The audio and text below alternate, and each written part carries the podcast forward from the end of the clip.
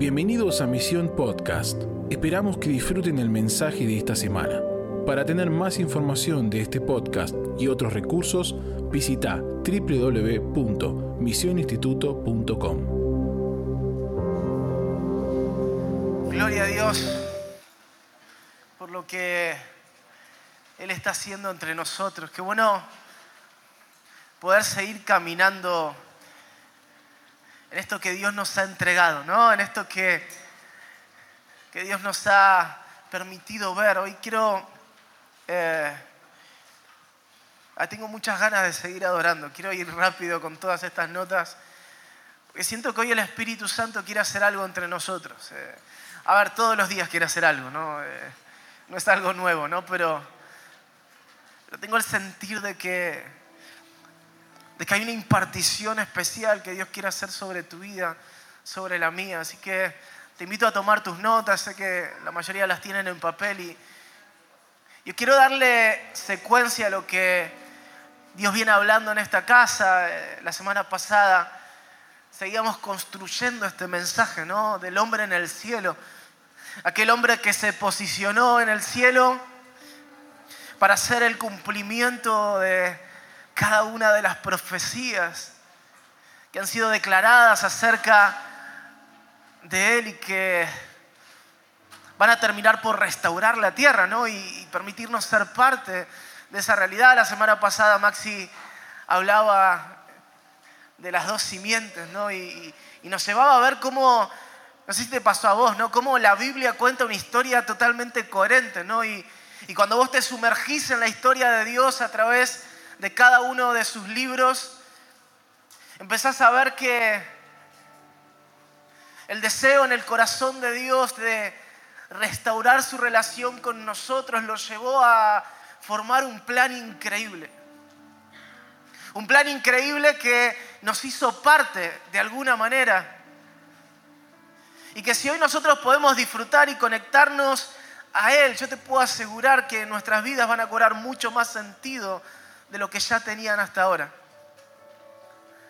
Porque ¿cuántos disfrutan de, saber que, que, Jesús murió por sus pecados? Levanten su mano, ¿no?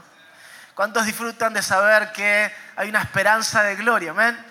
Pero hay, una, hay algo que a mí me conmueve y es pensar que este creador, que es más grande que todo lo que podemos ver y contemplar, decidió escribir una historia de redención y de restauración de los lazos con vos y conmigo y, de alguna manera puso sus ojos sobre vos y te dijo, quiero que seas parte. Quiero que juntos llevemos adelante este plan. Quiero que juntos ejecutemos una obra que yo tengo pensada desde antes de la fundación del mundo. Entonces, sin importar de dónde vengas, hace cuánto conozcas a Jesús, sin importar los desiertos que estés atravesando, vos y yo somos parte de un plan que es más grande que tu vida y que la mía juntas. Y tenemos el privilegio de ser parte de ello. No fuimos creados para formar un ministerio, no fuiste creado para, para ser un líder, para ser un músico, no fuiste creado simplemente para hacer algo dentro de la iglesia o donde fuera, fuiste creado para ser parte de una historia que desde la eternidad y hacia la eternidad nos involucra. Amén. Y eso es extraordinario. Eso es extraordinario. Estamos acá en, Buenos Aires y mientras, ya, ni sé dónde está Mariano, alguien que me sople ahí. Mariano y Agu están en algún lugar de Estados Unidos, ¿no? Por ahí pasaron por Upper Room, pasaron por Boston. Ahora no sabes dónde está Maxi, vos que tenés la data justa. En Los Ángeles están ahora. Eh, y, algo que, que, nos compartían, ¿no? porque ahí nos, nos iban mandando mensajes de todo lo que estaba pasando allá, es ver cómo lo que estamos disfrutando en este lugar se está multiplicando en las naciones. ¿Por qué? Porque somos parte de una historia y porque Dios es coherente y Dios está levantando a una generación que decida morir a sus deseos personales, a sus, historias personales, a desarrollar una historia egoísta y abrazar la historia de Dios. Y, Y así como está pasando aquí, está pasando en distintos lugares y, tenemos el gozo de ser parte de este momento de la historia. Amén. Podrías haber nacido en cualquier otro momento, pero estás acá y estamos construyendo algo juntos. Así que quiero invitarte a, a poder profundizar sobre una pieza más en esta construcción, este mensaje que Dios puso en esta casa, que es el hombre en el cielo. El título de esta prédica es Un hombre en el cielo, una promesa en la tierra. Jesús estaba con sus discípulos, hablando con ellos ahí en Juan capítulo 16, versículos 4 al 11. Y en esa conversación dice algo que parece bastante incoherente, pero totalmente relevante para lo que vamos a hablar en el día de hoy. Dice, versículo 4 de Juan 16, dice, esto no os dije al principio porque yo estaba con vosotros, pero ahora voy al que me envió. Pueden ver, ¿no? Voy al que me envió. Y ninguno de vosotros me pregunta, ¿a dónde vas? Antes, porque os he dicho estas cosas, tristeza llenado vuestro corazón, vuestro corazón, pero yo les digo la verdad. Les conviene que yo me vaya. Les conviene que haya un hombre en el cielo. Les conviene que yo me vaya. Porque si no me fuera el consolador, no vendría a vosotros. Mas si me fuere, os lo enviaré. Y cuando Él venga, convencerá al mundo de pecado, de justicia y de juicio, y continúa de pecado por cuanto no creen en mí, de justicia por cuanto voy al Padre y no me veréis más, y de juicio por cuanto el príncipe de este mundo ya ha sido juzgado. Aquel hombre que estaba por ascender a los cielos le dice a sus discípulos que iba a suceder pronto algo que era mucho mejor que caminar con él diariamente que era una etapa nueva en esta historia de Dios, en esta narrativa de Dios, que era necesario que haya un hombre en el cielo para que pueda ser enviado un consolador a la tierra. Y me imagino que los discípulos dicen, ok, no entendemos nada, o sea, ¿qué puede ser mejor que caminar con vos? ¿Qué puede ser mejor que escuchar tus sermones todos los días? ¿Qué puede ser mejor que contemplarte? Me encanta porque Jesús lo deja claro. A ustedes les conviene. Les conviene porque vamos un paso más en esta historia que yo estoy formando y de la cual ustedes son parte. Les conviene porque si yo no me fuere, si yo no me voy, no puedo recibir una promesa que el Padre quiere darle. Fíjense, Hechos capítulo 2, versículos 32 y 33, en su primer sermón, Pedro, delante de la multitud, después de que todos habían sido llenos del Espíritu Santo, dice lo siguiente, dice, a este Jesús resucitó Dios, de lo cual todos nosotros somos testigos. Así que exaltado a la diestra de Dios, aquel hombre en el cielo, habiendo recibido del Padre la promesa del Espíritu Santo, ha derramado esto que vosotros veis y oís. La consecuencia, lo que Jesús había anunciado a sus discípulos, el resultado de una promesa estaba siendo visto a los ojos de muchas personas.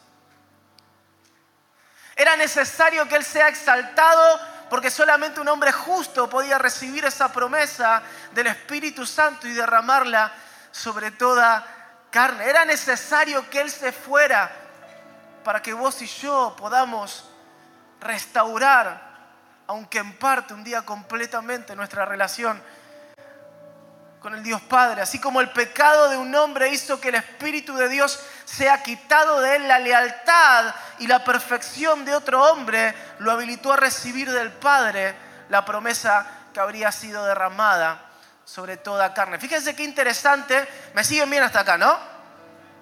En números 11 se da un tema ahí, eh, Moisés medio que se queja del pueblo, porque eso eran medios cabezaduras y demás.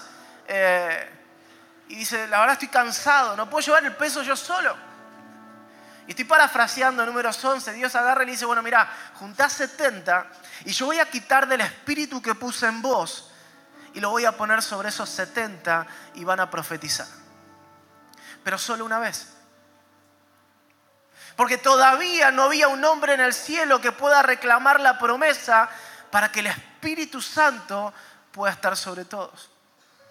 Entonces, ahí Dios le dice a Moisés, ok, vamos a repartir la carga, voy a tomar de tu espíritu, del que yo puse en vos, y lo voy a poner sobre los 70.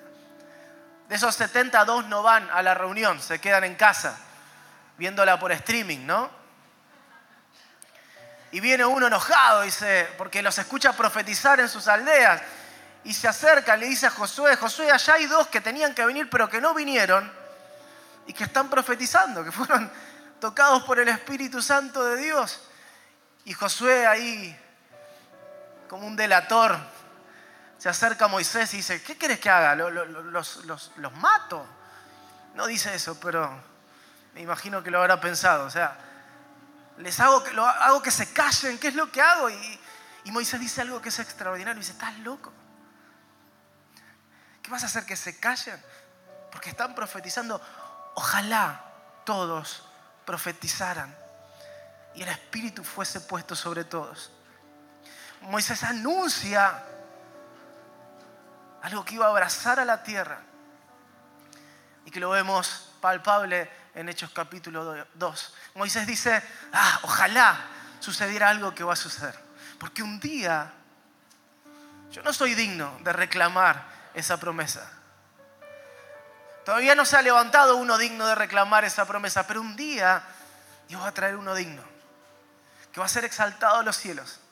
Y como dice Hechos capítulo 2, versículo 32 y 33 dice, y va a recibir del Padre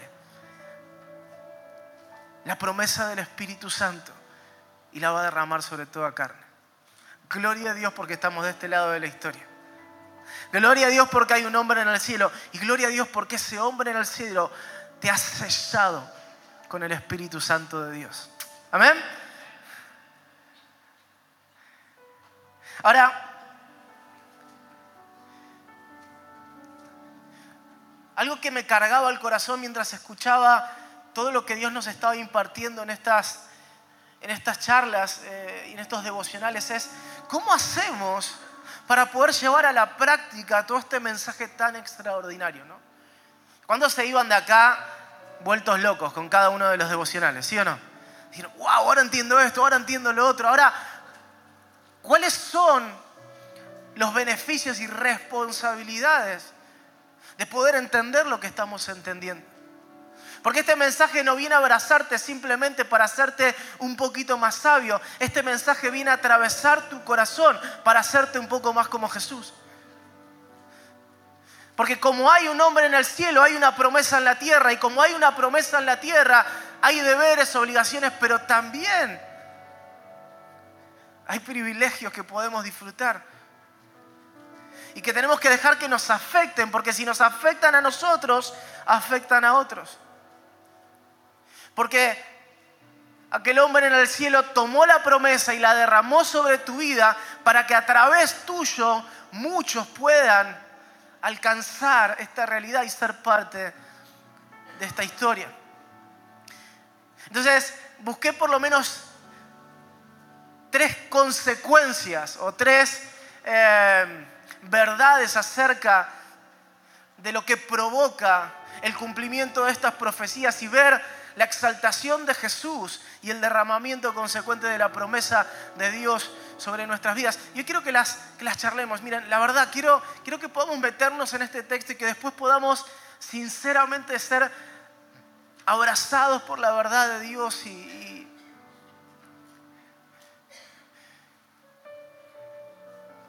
y buscar su rostro en esta noche.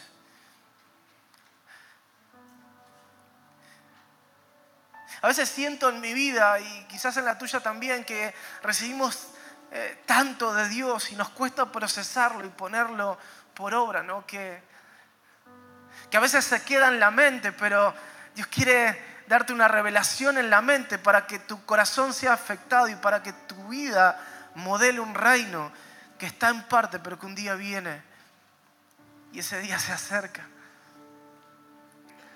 Y porque hay un nombre en los cielos, nosotros tenemos poder y autoridad, porque hay un nombre en el cielo que reclamó una promesa, ese espíritu de la promesa que está en nosotros nos da poder y nos da autoridad, porque hay un nombre en el cielo, vos en esta noche tenés el poder y la autoridad dada por el Espíritu Santo de Dios. Y esto no es una imagen romántica o esto no es una pura palabrería. Somos hombres y mujeres de autoridad cuando aprendemos a alinearnos con esta promesa con la cual hemos sido sellados. Fíjense ahí Hechos capítulo 1, versículos 6 y 7. Se da una charla en el contexto de la ascensión de Jesús. Jesús estaba a punto de ascender y los discípulos eh, se reúnen y empiezan a preguntarle a Jesús, ok Señor, eh, ya vimos todo lo que pasó, fue tremendo verte resucitar, fue increíble ir ahí, ver que la roca, que la piedra estaba corrida y que la tumba estaba vacía, ver, ver los agujeros de tus manos, ver las heridas. Fue hermoso ver todo lo que hiciste durante estos días.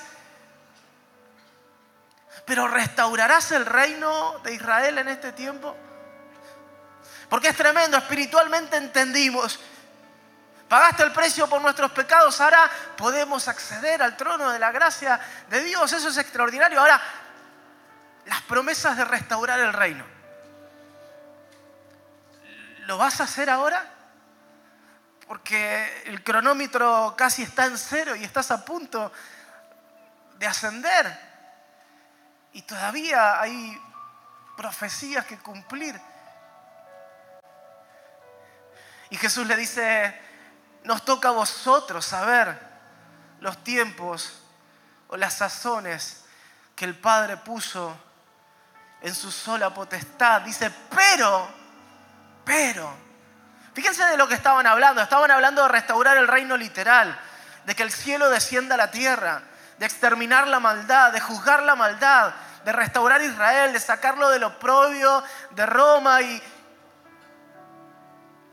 y Jesús le dice, miren, la verdad, casi como que se enoja. Dice, no les toca a ustedes conocer el tiempo, las sazones, pero, pero, ya que preguntan, quiero darles una revelación importante. Pero recibirán poder.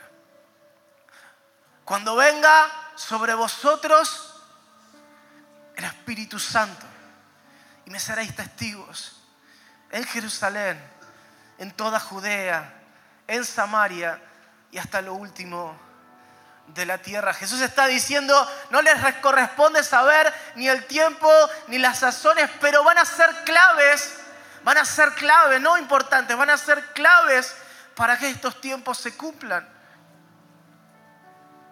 ¿Cómo? No, entiendo nada, sí, sí, sí. O sea, no sabes ni el día ni la hora, pero escuchame una cosa, tu vida es clave para que estos tiempos se aceleren. ¿Por qué? Porque voy a derramar mi Espíritu Santo sobre toda carne y me seréis testigos. Y van a ser testigos. Testigos, recuerden que viene del griego martos, que quiere decir mártir, ¿no? Y, y si me seréis testigos. Y se van a levantar en poder, en autoridad. Y van a ir desde Jerusalén hasta Judea, Samaria y hasta lo último de la tierra haciendo avanzar el reloj profético de Dios y anunciando que el reino literal de Dios se acerca cada vez más. No les corresponde saber cuándo va a ser el día ni la hora, pero quiero decirles algo, ustedes son importantes y necesarios en la historia de Dios.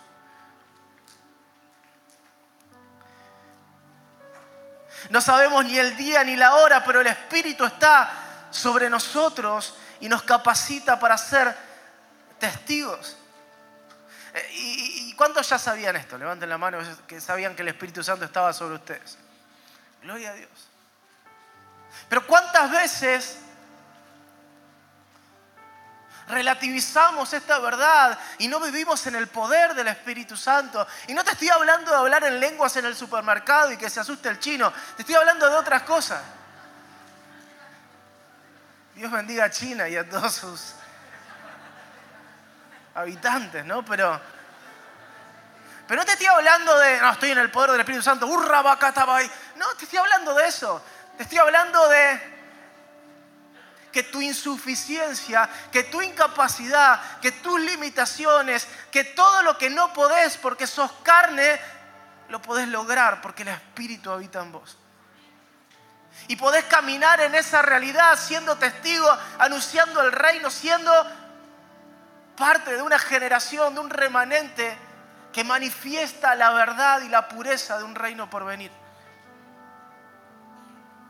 La vida en el Espíritu que habla Pablo en Romanos no es un, eh, un estado romántico espiritual, no, estoy en el Espíritu, no. Y pronunciamos fuerte las S como para que tenga más potencia, Espíritu. Y pensamos que la vida en el Espíritu es hablar raro, medio en Reina Valera y, y ahí la gente dice acá alguien que vive en el Espíritu. Lo que dice Pablo no es algo romántico, no es verbalizar una verdad bíblica. La vida en el Espíritu es ser impulsados por ese valo de Dios, ¿no? Que veníamos hablando el semestre pasado. Ser impulsados por el Espíritu a qué? A morir a la construcción de vidas personales y egoístas para entender que tenemos el privilegio de construir una historia que está por encima de todo lo que jamás soñaste. En algún momento alguien te dijo que tenías que soñar con una familia, con una casa, con la china, con el perro, y está perfecto. Yo le doy gracias a Dios por mi familia. Hoy mi hija está cumpliendo años y, le doy gracias a Dios por mi esposa y por la casa y por todo, pero, pero es que esto está por encima de todo. Yo soy parte de una historia que no tiene comienzo y no tiene fin. Una historia que un Dios eterno, atemporal, pensó y que en algún momento, mientras estaba escribiendo el libreto, susurró mi nombre. Vivir una vida en el Espíritu es darme cuenta que no vale la pena gastarme por cosas que van a ser consumidas por el fuego. Es una invitación a abrazar los procesos que Dios tiene para mi vida, para ser como Él. Y para poder representarlo en cada lugar donde yo esté. Yo te hago una pregunta, ¿qué historia estás construyendo? ¿Dónde estás poniendo tus fuerzas?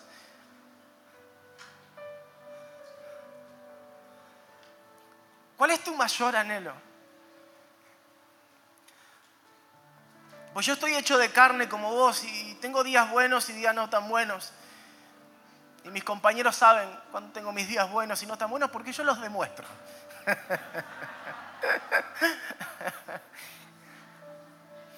Pero hay una cosa que no me permite bajar los brazos. Y es darme cuenta que la historia no tiene que ver con lo que mis ojos hoy pueden ver, sino con lo que hoy veo en parte y un día voy a ver completamente. Si hay algo que no me deja bajar los brazos es saber que no estoy construyendo un ministerio, que no estoy construyendo una vida personal, que el éxito de mi vida no se basa en lo que puedo adquirir materialmente o el renombre que puedo llegar a tener. Hay algo que no me deja bajar los brazos y es saber que estoy construyendo junto con vos una historia que no tiene fin. Que desde la eternidad, Maxi, Diam, Dama, desde la eternidad vamos a mirar y vamos a decir, valió la pena, no entendíamos nada, pensábamos que entendíamos, pero no entendíamos nada, pero valió la pena. Valió la pena decirle que no al éxito del sistema para abrazar los procesos que Dios tenía por delante en nuestras vidas. Valió la pena amar a la iglesia hasta el fin, aunque había cosas que no entendía. Valió la pena dejar pasar por alto la ofensa. Valió la pena no eh, hacer una justicia personal y cuando alguien me hirió perdonar. Valió la pena todo. Porque desde este lugar todo se ve perfecto. La vida en el Espíritu es aprender a vivir de esa manera, sin agravio en tu corazón, sin enojo.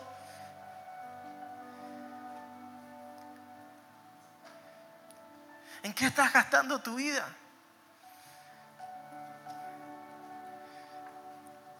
Romanos 8:11 dice, pero si el espíritu de aquel que resucitó Jesús de entre los muertos habita en vosotros, el mismo que resucitó a Cristo Jesús de entre los muertos también dará vida a vuestros cuerpos mortales por medio de su espíritu que habita en nosotros. Él habita en vos y habita en mí el mismo espíritu que resucitó a Jesús de entre los muertos. Efesios 2.6 dice, y con Él nos resucitó y nos sentó en lugares celestiales en Cristo Jesús. Está sentado en este momento en el Espíritu, en lugares celestiales con Cristo Jesús. En el Espíritu ya venciste y tenés que demostrarlo en tu día a día. No es nuestra elocuencia o nuestras habilidades personales lo que va a multiplicar el mensaje. Porque hay un hombre en el cielo, hemos recibido poder.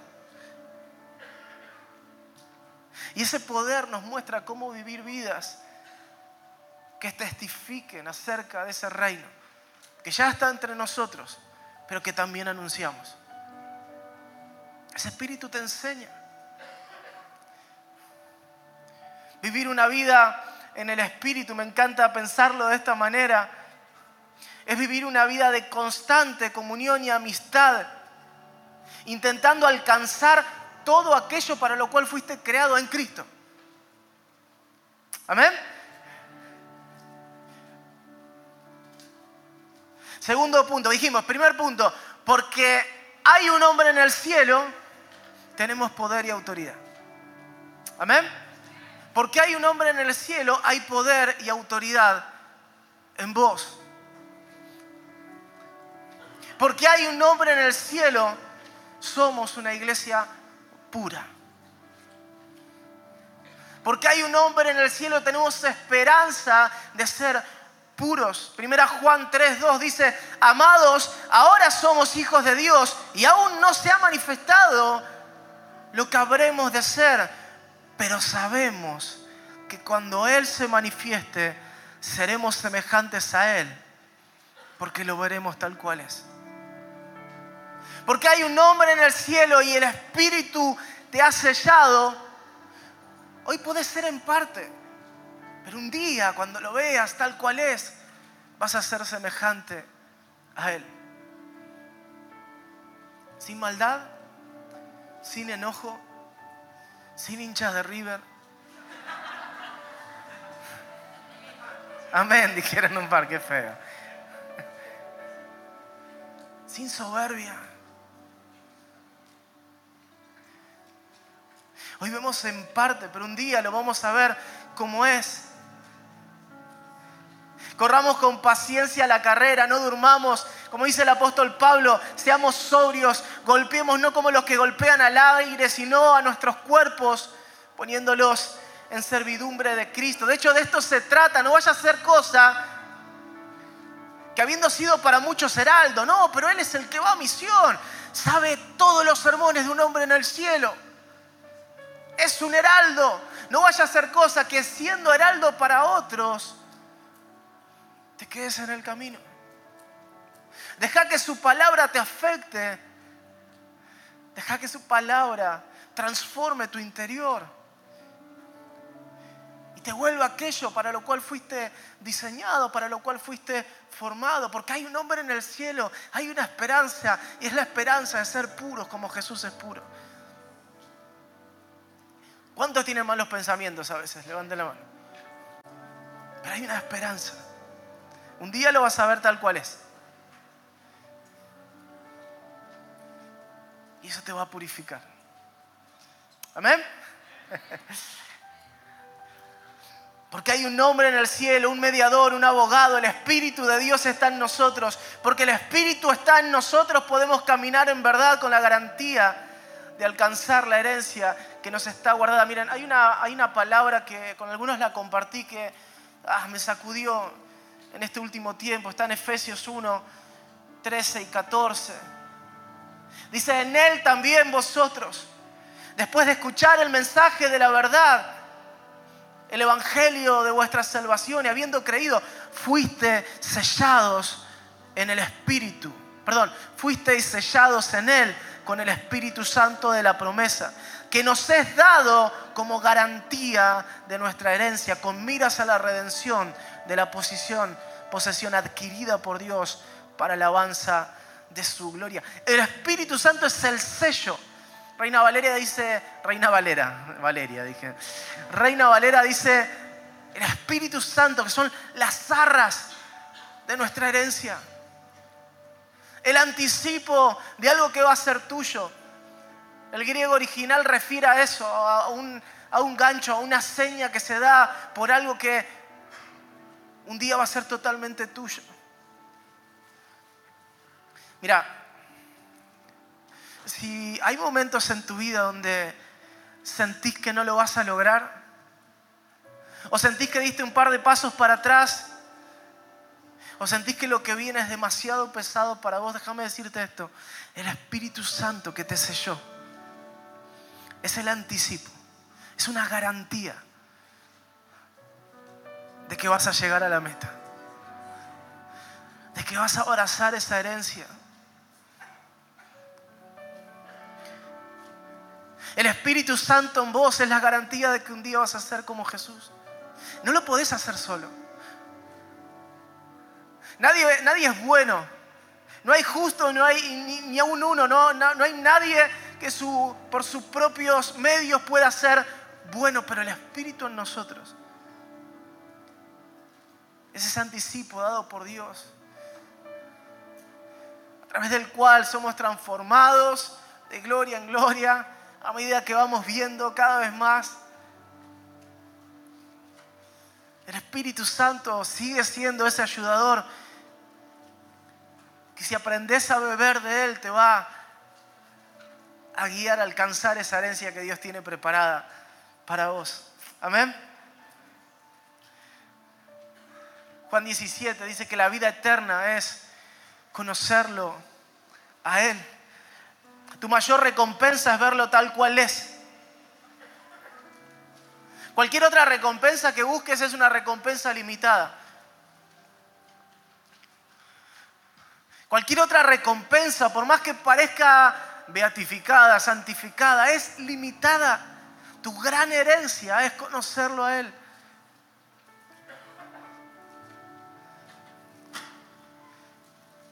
¿Por qué estás corriendo? ¿En qué estás gastando tu vida? ¿Saben qué? ¿Cuántos se han frustrado alguna vez? Levanten la mano, que tuvieron esos días de frustración. Ah, están arruinados todos, che. Bueno, ok. Pero esa frustración es fruto de no depender del Espíritu. Porque el Espíritu Santo en nosotros nos hace sortear cualquier frustración. Porque la frustración proviene de no abrazar los procesos y tener el entendimiento de que cada desierto es un paso obligado para alcanzar las promesas de Dios, la tierra prometida de Dios. Si me frustro es porque trato en mis fuerzas de ganar batallas. Pero Dios te sigue diciendo hoy lo que le decía a Zorobabel en Zacarías 4. No es con ejército, no es con espada, es con el Espíritu de Dios. ¿Querés vencer en tu pureza? No es con ejército, no es con espada, es con el Espíritu de Dios. Muchas veces me preguntan, Rafa, ¿cómo hago para vencer este, este, esta inmoralidad que, no sé, trato de dejarla? No es con ejército, no es con espada, es bebiendo del Espíritu de Dios. Porque cuanto más me lleno del Espíritu, el Espíritu más me habla de Cristo y cuanto más le conozco, más parecido a Él me vuelvo. No es con ejército. No es con espada, es con su Espíritu Santo.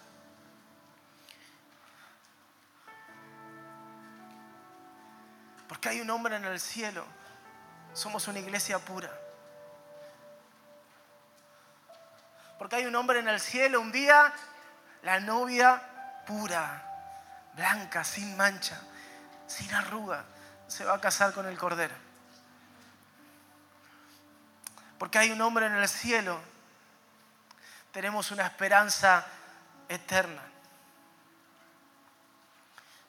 Fíjense lo que Juan el Bautista dice acerca de Jesús, Mateo 3, 11 y 12. Dice, yo a la verdad los bautizo en agua para arrepentimiento, pero el que viene tras de mí, cuyo calzado yo no soy digno de llevar, es más poderoso que yo, él os bautizará en Espíritu Santo y fuego. Su aventador está en su mano y limpiará su era y recogerá su trigo en el granero y quemará la paja en fuego que nunca se apagará. Fíjense lo que dice Juan. Juan dice, mire, yo puedo bautizarlos con un bautismo de arrepentimiento, pero detrás de mí viene uno que es lo suficientemente santo para recibir la promesa del Espíritu Santo de parte del Padre y derramarla sobre toda carne, y es lo suficientemente justo para juzgar la tierra y su maldad. Él los va a bautizar con Espíritu Santo y fuego. Yo puedo advertir, les dice Juan, de un reino que se acerca, pero el que viene tras de mí es el rey de ese reino. Yo de alguna manera puedo tratar de convencer los que se están equivocando en sus pasos, pero viene alguien detrás de mí que es tan puro y tan justo que va a recibir una promesa y la va a derramar sobre sus hijos para que puedan caminar en verdad.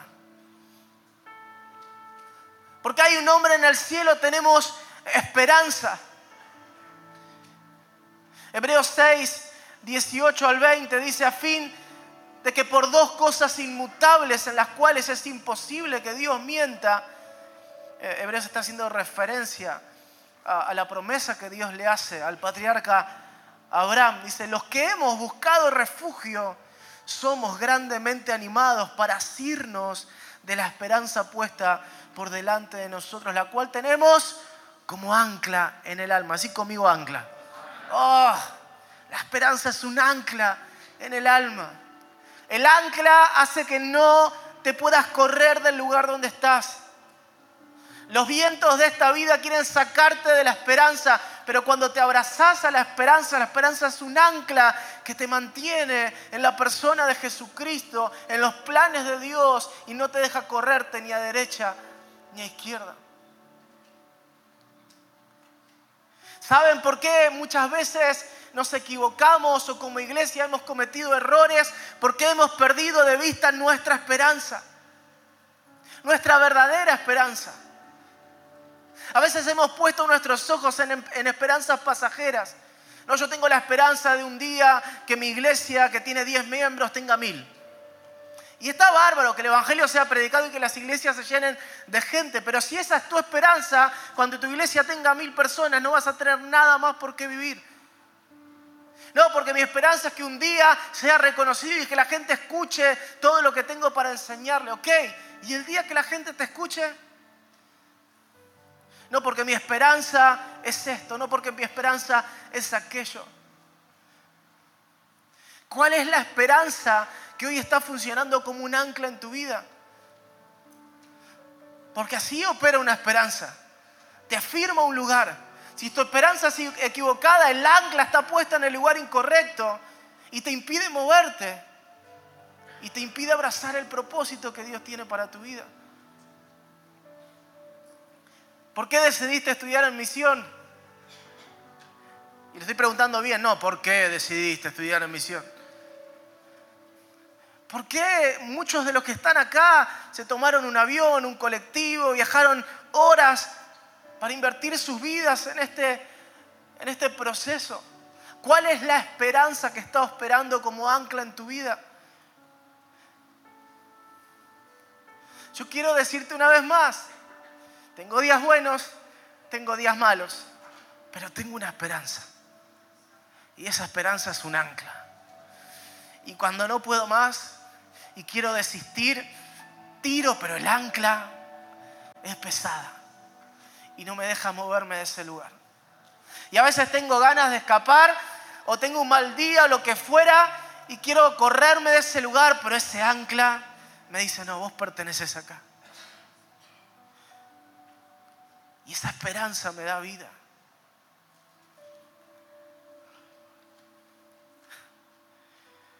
Sigue una esperanza segura y firme y que penetra hasta detrás del velo donde Jesús entró por nosotros como sumo precursor, hecho según el orden de Melquisedec, sumo sacerdote, para siempre. El hombre en el cielo es nuestro mayor precursor y nuestro sumo sacerdote, porque Él rasgó el velo del santuario verdadero. Tenemos libre acceso al trono de la gracia de Dios. Porque Él se sentó a la diestra del Padre, intercede por nosotros, hasta que esa intercesión se transforme en una conversación, cuando podemos estar sentados delante de Él y charlar con Él, como charla un hombre con un amigo. Porque hay un hombre en el cielo, hay una verdadera esperanza. Mira, déjame decirte algo y te lo digo con temor de Dios. Hemos sido alimentados a lo largo de la historia por esperanzas pasajeras y vanas. Pero el Padre está sacando a la luz en este tiempo delante de tus ojos cuál es tu verdadera esperanza. Hemos generado esperanzas como si fueran falsos dioses a nuestra imagen. El corazón es una fábrica de ídolos. Y hemos puesto nuestra esperanza en el dinero, y hemos puesto nuestra esperanza en la aceptación de las personas, y hemos puesto nuestra esperanza en el poder, y hemos puesto nuestra esperanza en cuántas cosas. Pero hay una esperanza que es real, que es verdadera, y es ahí donde tenés que poner tu ancla. Y es que tu vida no es tuya, es que tu vida le pertenece, y un día tus ojos lo van a contemplar cara a cara. Que cada día de tu vida el Espíritu Santo te llene para ser un mártir, un testigo que está dispuesto a menospreciar lo suyo para abrazar esta esperanza. Porque hay un hombre en el cielo. Abrazamos la esperanza de verlo regresar. Pasa, dama.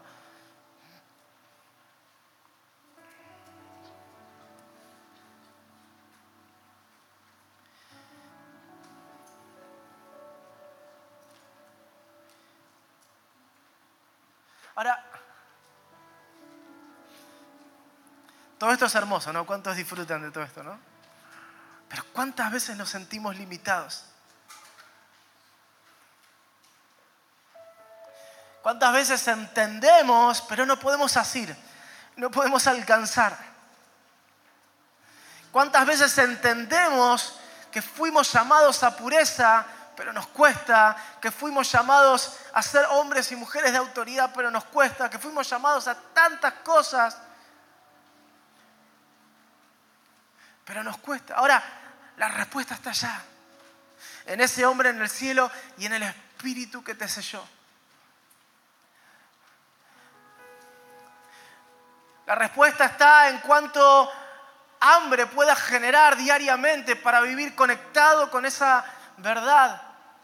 La respuesta está en cuán violento seas en rechazar las propuestas de un sistema, aún un sistema religioso, que tratan de correr tus ojos de la verdadera esperanza.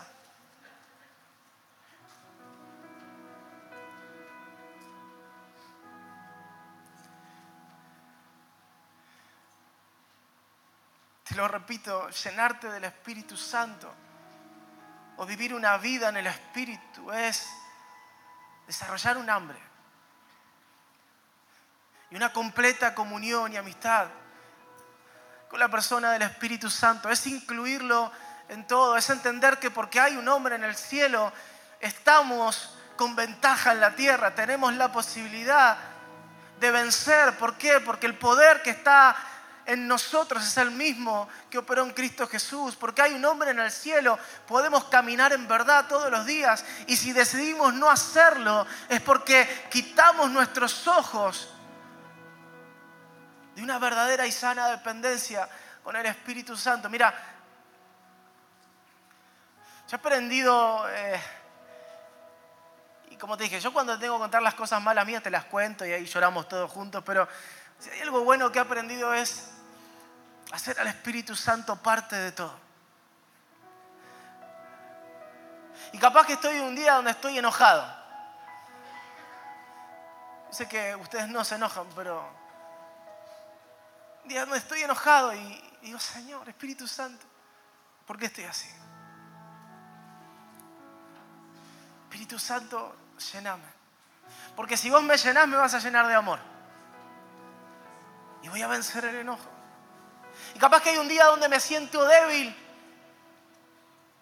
y la vida en el Espíritu es aprender que esos momentos de debilidad son momentos para decir, Espíritu Santo, me siento débil. Llename. Llename. Porque si vos me llenás, me vas a dar templanza, me vas a dar dominio propio.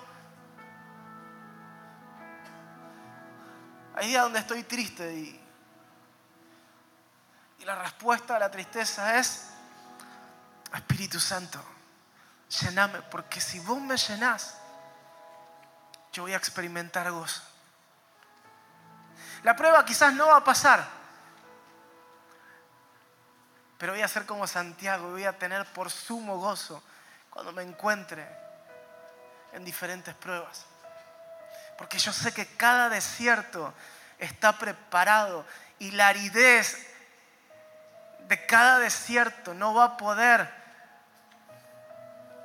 contra el río de agua viva de Dios. Hermanos, amigos,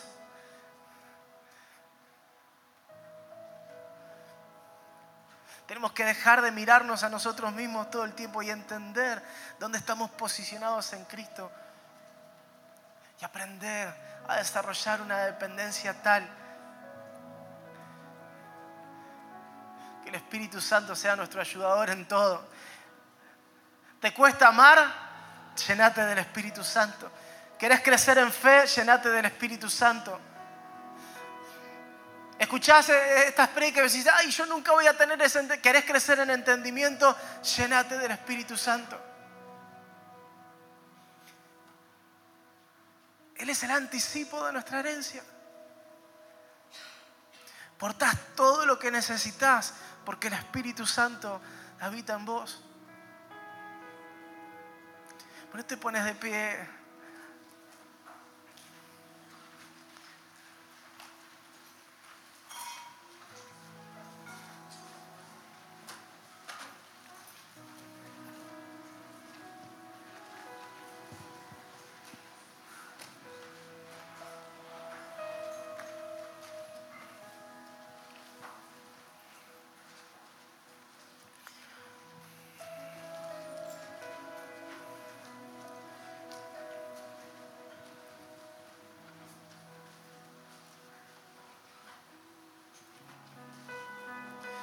Hay una expresión que, escuché hace mucho tiempo, que debo ser sincero, a veces la olvido, pero cada vez que mi corazón se endurece un poquito, Dios me la hace recordar. ¿Se acuerdan que Jesús dijo, bienaventurados los pobres de espíritu? Aquellos que se sienten insuficientes, que no tienen lo necesario. Bienaventurados aquellos que saben que por sí solos no pueden alcanzar las promesas que Dios tiene para su vida. Bienaventurados aquellos que no se jactan en ellos mismos, sino que entienden que todo lo que reciben solo lo pueden recibir porque viene de lo alto.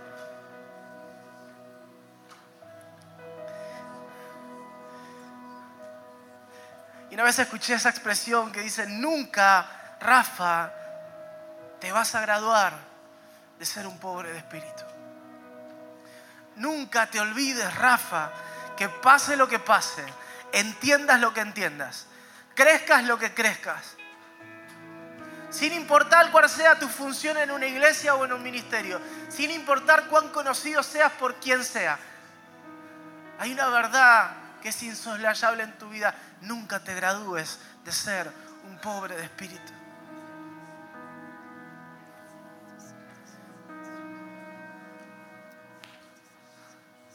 Nunca te desconectes de esta verdad. Yo te necesito. necesito. Yo te necesito, Espíritu Santo. Yo te necesito, Espíritu Santo. Yo no sé cuál es el proceso o la situación que estás viviendo, pero sé la respuesta. Yo te necesito, Espíritu Santo. Oh, gracias que porque hay un hombre en el cielo hoy ese Espíritu opera en nosotros. Gracias Jesús que porque tú ascendiste y fuiste exaltado a la diestra de Dios, reclamaste esa promesa para nosotros y hoy podemos ser pobres de espíritu, pero escucharte, recibirte, ser sellados por Él. Tengo hambre de ti, tengo hambre de ti, tengo hambre de ti. Tengo hambre de ti, nunca me voy a acostumbrar. Nunca me voy a acostumbrar, nunca me voy a acostumbrar. Aun cuando mi corazón se enfríe, vamos, dile ahí en tu lugar. Aun cuando mi corazón se enfríe, aun cuando pierda de vista la verdadera esperanza, aun cuando intente correr el ancla de donde verdaderamente tiene que estar, aún en esos días, tu Espíritu Santo. Gracias por escucharnos. Esperamos que este mensaje te bendiga y transforme tu vida para manifestar el reino eterno en las naciones. Te invitamos a suscribirte y compartir este contenido.